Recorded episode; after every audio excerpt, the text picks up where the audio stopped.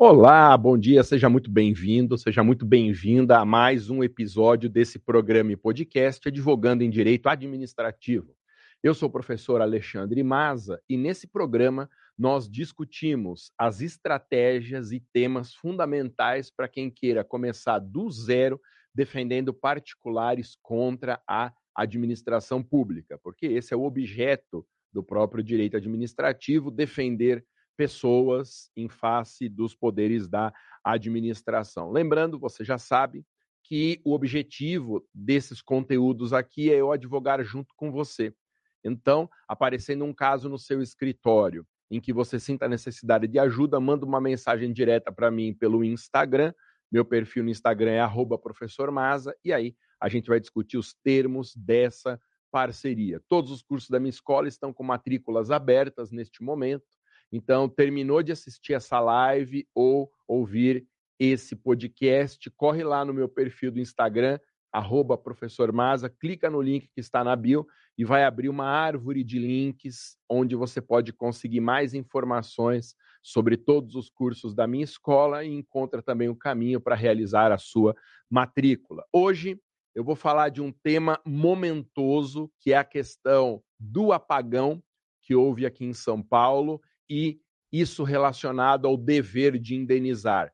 Lembrando que esse tema é um tema universal. Em qualquer canto do país, onde houver a prestação de serviços públicos, acontecendo uma interrupção nessa prestação, os mesmos raciocínios dessa nossa conversa aqui são aplicáveis. De modo que, embora os exemplos que eu dê sejam exemplos paulistas, por conta da imensa crise que nós tivemos de fornecimento de energia, esses conteúdos aqui são aplicáveis à realidade de qualquer serviço público no país, independente da região onde você se encontre. Muito bem. Vocês viram que semana passada houve uma chuva torrencial aqui em São Paulo e essa chuva fez com que o fornecimento de energia fosse prejudicado por dias e dias.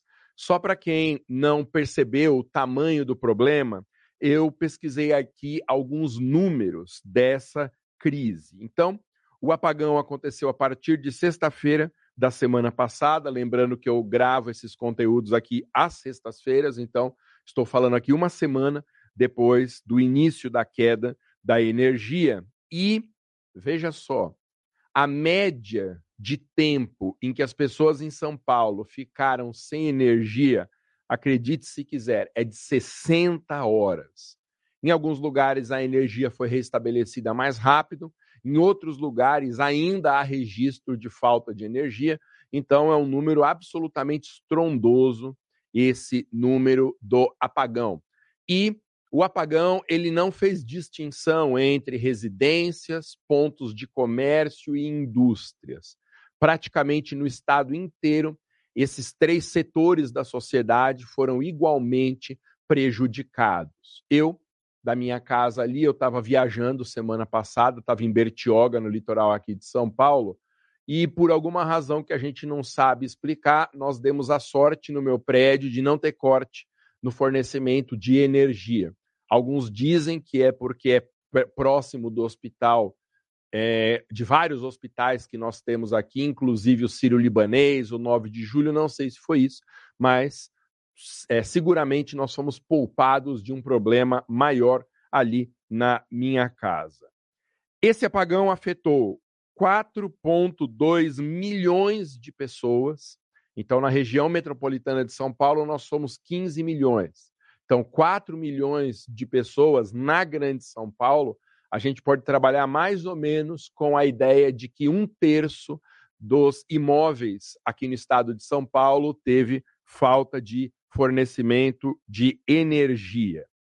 Bom, para você entender o dever de indenizar, para você aplicar, se você for de São Paulo, até a sua realidade aí, instruir as outras pessoas, ou por que não, advogar em favor dessas pessoas, eu tenho sido procurado para entrar com ações judiciais já para a recomposição dos prejuízos. Antes de ontem mesmo, um pessoal ligado a um condomínio aqui de São Paulo quis marcar uma reunião para a gente falar sobre os caminhos dessa via indenizatória. Bom, para que você entenda, dizia eu, a responsabilidade por esse apagão, você tem que saber que o sistema utilizado aqui no estado de São Paulo para o fornecimento e distribuição de energia é um sistema de concessão de serviço público. O que é uma concessão de serviço público? A concessão de serviço público é um contrato administrativo que é tripolar. Olha só, porque existem três pessoas que figuram nessa relação jurídica triangular que é a concessão de serviço público. A concessão de serviço público tem, em primeiro lugar, a empresa prestadora, que nós chamamos de concessionária. Aqui em São Paulo é a Enel, alguns falam Enel, mas essa daí é uma multinacional com sede na Itália, que está prestando serviço aqui em São Paulo. Eu sei que outros estados adotam também esse regime de concessão. Então, nós temos a empresa concessionária, ela se torna concessionária quando ela ganha uma licitação. Então, toda concessão de serviço público pressupõe uma licitação na modalidade concorrência pública. Aí, no outro polo do triângulo, nós temos o Estado, que é o poder concedente. O Estado tem uma relação direta com o concessionário, e existe uma terceira figura, que é a figura do particular, o usuário da energia ou do serviço dado em concessão. Detalhe importante: nessa relação triangular, eu comento com mais detalhes daqui a pouco, o concessionário é que tem que indenizar prejuízos causados em decorrência da prestação do serviço. Então, primeira observação importante: qualquer pedido administrativo de restituição ou mesmo uma ação judicial indenizatória, nos dois casos é preciso acionar a empresa concessionária e não o poder público não a União, não o Estado, não o município, porque a característica fundamental da concessão é que a empresa que ganha a licitação, a concessionária, ela assume o risco da prestação do serviço e mantém uma relação direta com o usuário. Essa relação direta é que faz com que eu não possa acionar o poder concedente antes da concessionária. Bom, outro detalhe importante sobre essa empresa concessionária, eu tenho falado a respeito disso. Essa empresa vai quebrar. Ninguém teria patrimônio suficiente no nosso país para arcar com o tamanho desse prejuízo. Então, seguramente esse assunto vai ganhar o judiciário. Essa empresa concessionária vai acionar o poder público concedente, que no caso é o estado de São Paulo, e vai tentar pelo menos repartir o risco do negócio, porque essa empresa não tem capital e nem daria para ter não tem capital, não tem patrimônio, não tem condições de suportar todo esse prejuízo que afetou, afinal de contas, um terço da população da região metropolitana aqui em São Paulo. Curiosamente, pesquisando a história da Enel, inclusive no país de origem, que é a Itália, eles são especializados em distribuição de energia e fornecimento de gás canalizado. O gás canalizado é um serviço público raro no Brasil, porque ele é muito caro para você criar a infraestrutura. A Enel mexe com isso também. Aqui no estado de São Paulo, nós temos em algumas cidades o fornecimento de gás canalizado, mas é um serviço público pouquíssimo utilizado no nosso país.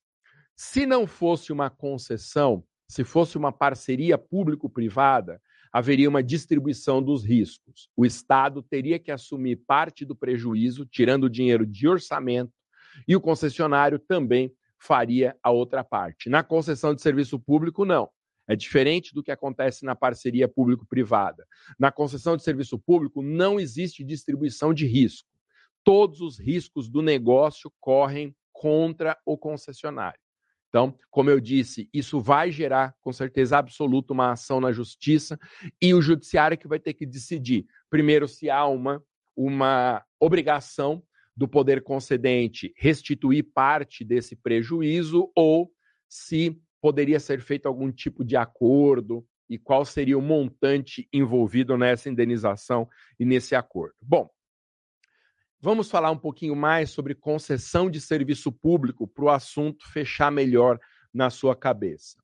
A concessão de serviço público, como eu disse, uma relação jurídica ela encontra fundamento institucional. não tenho como te mostrar na tela aqui, mas é o artigo 175 da Constituição que fala de concessão. Peço licença para ler o caput, o caput desse dispositivo que diz assim, abro aspas, incumbe ao poder público, na forma da lei, diretamente ou sob regime de concessão ou permissão, veja que a Constituição está permitindo essa possibilidade do serviço ser prestado por particulares, sempre através de licitação, a prestação de serviços públicos. Então, há uma decisão fundamental que o poder público tem que tomar em relação aos seus serviços públicos. A decisão é: será que o poder público ele tem que prestar o serviço e para isso abrir concurso para contratação de pessoal, fazer licitação para aquisição de bens estruturais dessa prestação, arcar com os custos também, utilizando recursos públicos e implicando num inchaço da máquina estatal. Sempre que o poder público presta serviço público ele mesmo, há um crescimento inevitável dos gastos para o Estado com a prestação de seu serviço. Se for uma prestação indireta por meio de concessionário, a decisão que foi tomada é outra.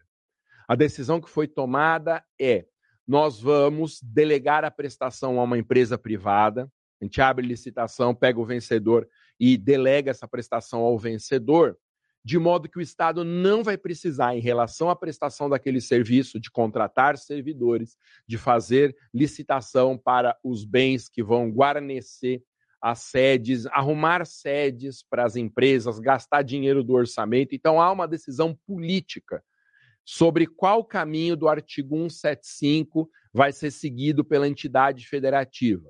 Será o caminho da prestação direta ou será o caminho da prestação indireta via concessão?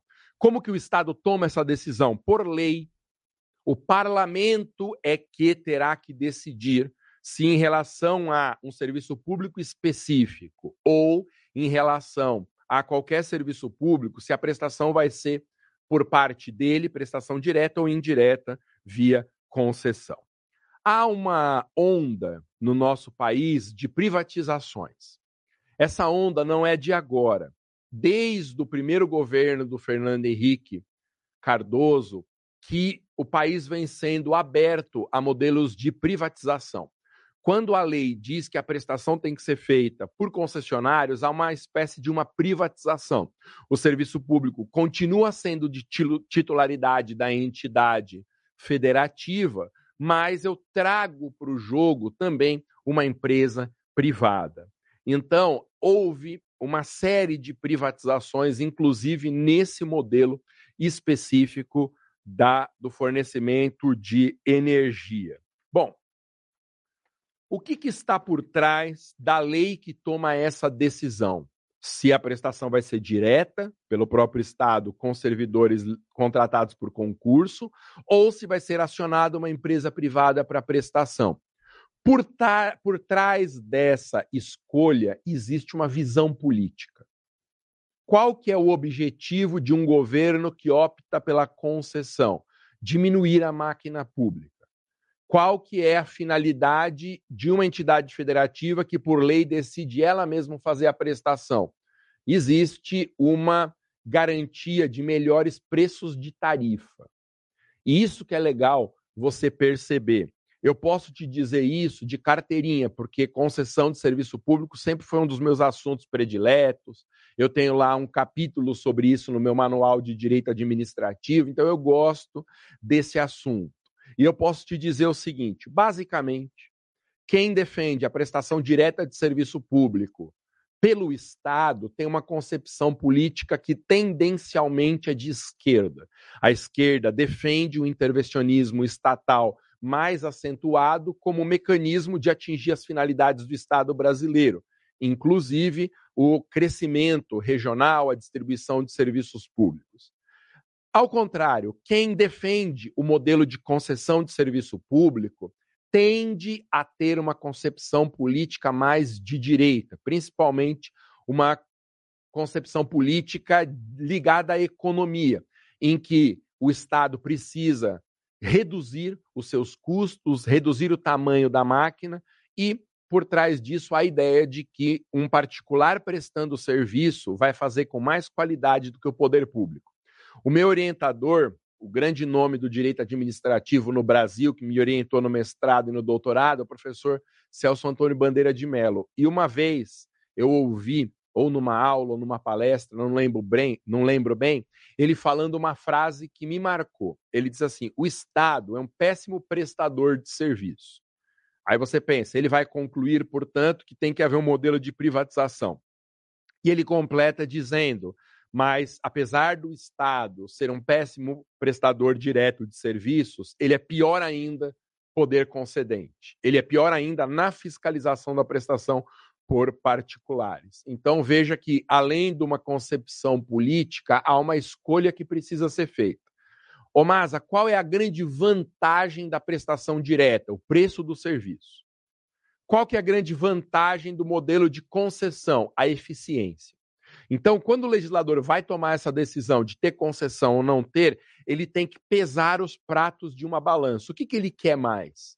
Ele quer mais que o serviço seja prestado por um preço acessível a toda a população, ou ele prefere que haja uma eficiência na prestação para quem conseguir pagar? Pois é, esse é o dilema. Se você anda muito de carro em estrada, você pode perceber a diferença entre o modelo de concessão e o modelo de manutenção direta pelo próprio poder público. As rodovias aqui em São Paulo, por exemplo, são caríssimas. As mais importantes são rodovias de alta qualidade, mas o pedágio é um absurdo. Eu fui despachar no interior há uns 15 dias atrás, numa cidade a mais ou menos 400 quilômetros de distância. O pedágio dava 100 reais e de volta. Esse valor é um valor que inibe pessoas que são de classes desfavorecidas, inibe o uso de estradas. Então eu coloco um concessionário, a qualidade da prestação vai ser maior, as estradas são ótimas, mas o custo eleva. E aí você acaba suprimindo uma parcela enorme da população em relação ao benefício daquele serviço. Então, o que, que o poder público quer? Uma eficiência cara para o usuário ou um preço mais baixo na prestação direta. Isso também está por trás da decisão entre prestação direta de serviço público ou prestação indireta. Bom, cada entidade federativa tem que ter uma lei própria de concessão, porque esse é um assunto que precisa ser disciplinado pelo parlamento local. Então, cada município tem uma lei diferente de concessão, todos os estados e o Distrito Federal também têm essa lei, aprovados na Assembleia Legislativa, e todos os municípios que usem alguma forma de prestação por concessão têm lei própria também. Bem, como eu estou falando aqui para pessoas do Brasil todo, eu vou usar o modelo federal que além disso, é copiado pelas leis estaduais e municipais. A lei federal que trata de concessões é a Lei 8987 de 95. Cuidado para não confundir concessão de serviço público com contrato de prestação de serviços. São dois contratos administrativos completamente diferentes, embora quem não conheça profundamente os dois regimes jurídicos talvez as pessoas nem consigam fazer a diferenciação, mas eu quero que você perceba isso. Como eu disse, na concessão de serviço público, o concessionário tem uma relação direta com o usuário. Então, na minha casa, eu pago a conta de luz direto para a Enel, para a concessionária. Se eu preciso de alguma assistência técnica no serviço, eu aciono a concessionária. O Estado não faz nada por mim, porque ele decidiu transferir a um particular. Isso é uma coisa. Agora, existe um outro contrato administrativo, que é o contrato de prestação de serviços. Ao contrário da concessão, que é trilateral, a prestação de serviços é um contrato bilateral.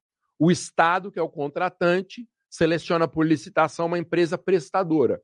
E aí não há o usuário dentro dessa relação jurídica. O usuário, ele não se liga diretamente na relação jurídica ao prestador. Vou te dar um exemplo.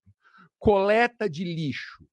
Coleta de lixo é um serviço público municipal que no Brasil inteiro ele é contratado por prestação de serviço. Então, você pega o município de Guarulhos, por exemplo, minha terra natal, o município de Guarulhos vai lá, faz uma licitação para limpeza de ruas ou para coleta de lixo, e aí transfere essa prestação a um particular. Só que na prestação de serviço, o contrato não cria uma relação jurídica do usuário com a empresa, porque o usuário não faz parte dessa relação que é bilateral apenas entre o contratante e a empresa prestadora. Por isso que, se houver algum prejuízo causado em decorrência da prestação do serviço de coleta de lixo, a ação indenizatória ou pleito indenizatório na via administrativa tem que ser dirigidos ao município. Essa empresa prestadora de serviços, ela é invisível quando contrata de prestação é invisível para o usuário. Então, guarde bem essa diferença. Concessão de serviço público, a poder concedente, concessionário e usuário, e o usuário tem relação com o concessionário. Prestação de serviços é uma relação bilateral entre o poder contratante e a empresa prestadora, sem vínculo com o usuário. Isso vai impactar em quem eu aciono para uma ação indenizatória. Na concessão, eu aciono o concessionário, na prestação de serviço, eu aciono o poder público. Nunca o prestador, porque ele não responde perante a vítima. Como aqui em São Paulo o fornecimento de energia é dado em concessão, é importante você saber quais são as responsabilidades de um concessionário. Como eu já comentei agora há pouco, se há um prejuízo decorrente da prestação de um serviço concedido, nós temos que acionar o concessionário. Ou seja, aparecendo um cliente no meu escritório que queira propor uma ação judicial, vai ser uma ação do meu cliente contra a prestadora, porque é regime de concessão. A responsabilidade na concessão de serviço público é 100% do concessionário. Por isso que o poder concedente não pode ser acionado diretamente na ação indenizatória. Então, guarde bem essa lógica. A concessão de serviço público é um contrato muito arriscado para particulares, para os particulares contratados. Muito arriscado, porque a lei é uma lei antiga, já de 95, e ela criou essa exclusividade de responsabilização do concessionário. O poder público, em princípio, não responde em danos causados por serviços concedidos. Então, é importante você guardar essa ideia. Por isso que o contrato de concessão de serviço público vem perdendo força no Brasil.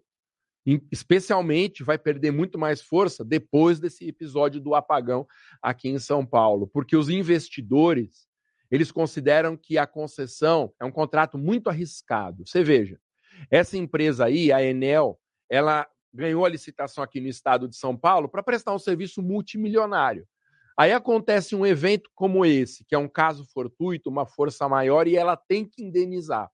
Olha o risco que está por trás de um modelo de concessão para a empresa concessionária. Muitas dessas empresas têm capital aberto na bolsa e as ações despencam quando acontece algo assim. Por isso que no Brasil vem predominando o contrato de parceria público-privada, porque no contrato de parceria público-privada há uma relação jurídica triangular também, só que o contrato prevê uma distribuição de, uma distribuição de riscos. Qual o percentual do prejuízo que o concessionário assume, o parceiro privado, e qual o percentual que fica para o Estado, o parceiro público? Então, especialmente após esse caso do apagão aqui, e as indenizações multimilionárias que essa empresa vai ter que pagar, a empresa vai quebrar, isso vai gerar um efeito que é um efeito inibitório para participar de licitações de concessão. Empresas de qualquer setor do serviço público, de qualquer nicho, vão olhar para esse caso da Enel e falar: eu não quero assumir esse prejuízo. A empresa nem participa de licitação. Então haverá todos esses efeitos que eu comentei aqui. Ah, e qual a natureza da responsabilidade do poder concedente? Não, a responsabilidade do concessionário. É uma responsabilidade objetiva. Não depende de culpa ou dolo. De onde vem essa responsabilidade objetiva? Do artigo 37, parágrafo 6 da Constituição, que afirma né, que as pessoas jurídicas de direito público, as de direito privado, prestadoras de serviços públicos, responderão pelos danos que seus agentes, nessa qualidade, causarem a terceiros, ressalvado o direito de regresso em causa de culpa ou dolo. Eu já dei tanta aula escrevi tanto sobre esse assunto que eu acabei decorando a redação do 37, parágrafo 6. como é uma prestação de serviço público, a responsabilidade é objetiva. Então, para lascar mais ainda a vida da concessionária, não precisa ter prova de culpa ou dolo para receber a indenização. Muito bem, deixa eu falar um pouquinho aqui para encerrar, porque já estamos para ultrapassar o prazo de meia hora das nossas conversas. Quais são os meios de reparação desse prejuízo todo? Em primeiro lugar, a gente tem que falar numa reparação que é ou administrativa ou judicial. O que, que seria, nesse caso, uma reparação administrativa? Seria alguém entrar no site da Enel e entrar com um pedido de reembolso dos prejuízos, juntando a documentação que demonstre, o dano. Essa é uma via administrativa. No Brasil, as empresas são obrigadas a ter essa via administrativa em regime de concessão, porque aí desafoga o poder judiciário. Então, ou é via administrativa, ou é uma ação indenizatória contra o poder concedente. E eu tenho sustentado uma tese de que esse apagão e os efeitos reparatórios que a concessionária vai ter que prestar, esse apagão vai prejudicar especialmente quem é mais pobre. Por que, que vai prejudicar especialmente? Porque normalmente as pessoas que são economicamente mais frágeis, normalmente elas tendem a não ter uma formação completa e isso prejudica até a compreensão de um processo de reparação. A pessoa sabe que sofreu um prejuízo, mas não vai atrás de receber essa indenização, nem administrativa, nem judicialmente. O que jamais aconteceria com pessoas que têm uma formação diferenciada. Então, haverá um sacrifício muito pronunciado em desfavor das pessoas que sofreram prejuízos, mas que fazem parte das classes economicamente mais frágeis. Outra coisa, independente de provocação administrativa ou judicial, a empresa tem que descontar da conta de energia os dias em que a energia não foi fornecida. Então, isso é o básico que tem que acontecer de imediato. Se a residência, por exemplo, ficou quatro dias sem energia, independente dos prejuízos materiais, é preciso que na próxima conta esses quatro dias sejam abatidos. Então, isso é o básico do básico. E isso é algo que o PROCON e o Ministério Público têm que providenciar. Eles mesmos entrarem em acordo com a empresa para que ela desconte esses valores. Fora esses valores que não podem ser cobrados, porque o serviço não foi prestado, é preciso que se acione administrativo ou judicialmente a empresa. Ela não vai nos procurar, tenha certeza absoluta. A Enel não vai bater na porta da sua casa, na porta do meu escritório, na porta aqui do estúdio Lopes FX, para que ela ofereça uma reparação. Precisa da iniciativa de quem se sentir prejudicado. E o prejuízo pode ser tanto um prejuízo de natureza material, então, por exemplo, todos os congelados da casa foram perdidos porque o, o freezer não conseguiu dar conta durante os dias de apagão, a pessoa teve um prejuízo material que não se confunde com o dano que decorre do fato do serviço não ter sido prestado. Então, esse é um tipo de prejuízo. Vocês imaginam indústrias inteiras sem energia por quatro dias? O tamanho do prejuízo que elas têm vai tudo para as costas da concessionária.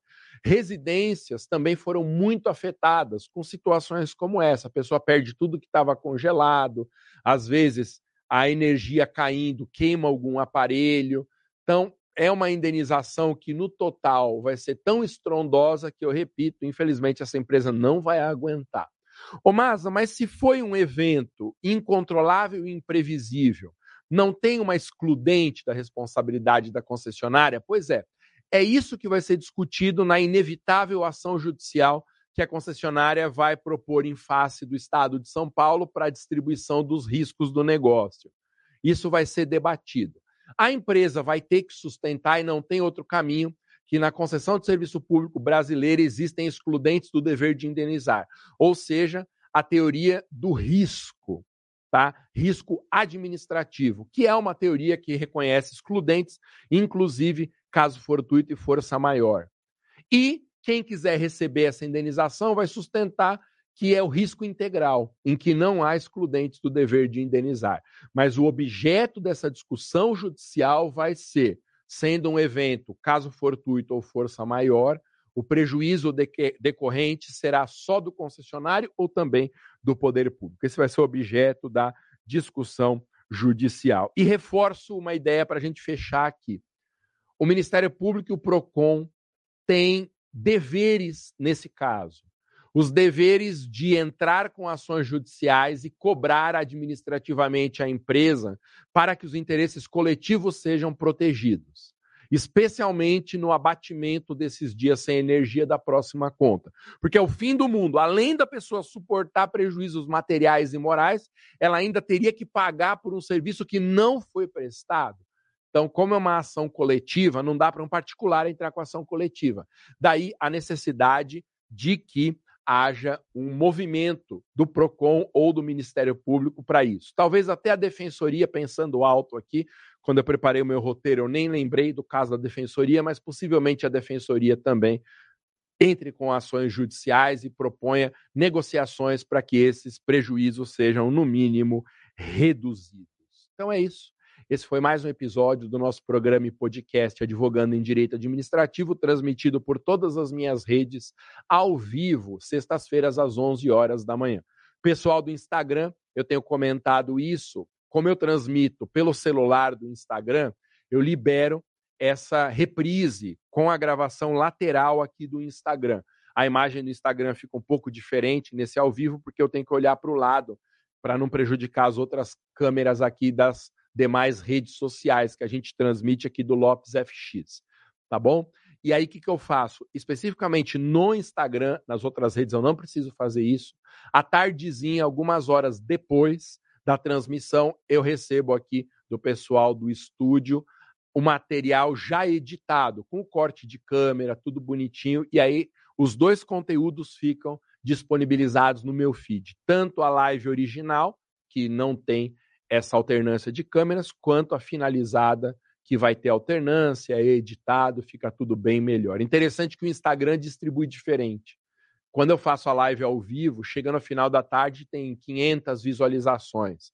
E aí, quando eu vejo o material final editado, tem 1.500, 2.000 visualizações, às vezes até bem mais. É curioso que isso aconteça e fica aqui, mais uma vez, a minha saudação especial, meus queridos ouvintes do Spotify e demais provedoras de podcasts bombando o meu canal. É o canal número um, gente, do Spotify no Brasil sobre a advocacia. Depois procura lá chama O Papo é Advocacia, ou você procura Professor Maza, vou aparecer lá de um jeito ou de outro. Valeu, nos veremos, se Deus quiser, na próxima semana. Bom final de semana para quem está assistindo ao vivo aqui. Até mais, abraço.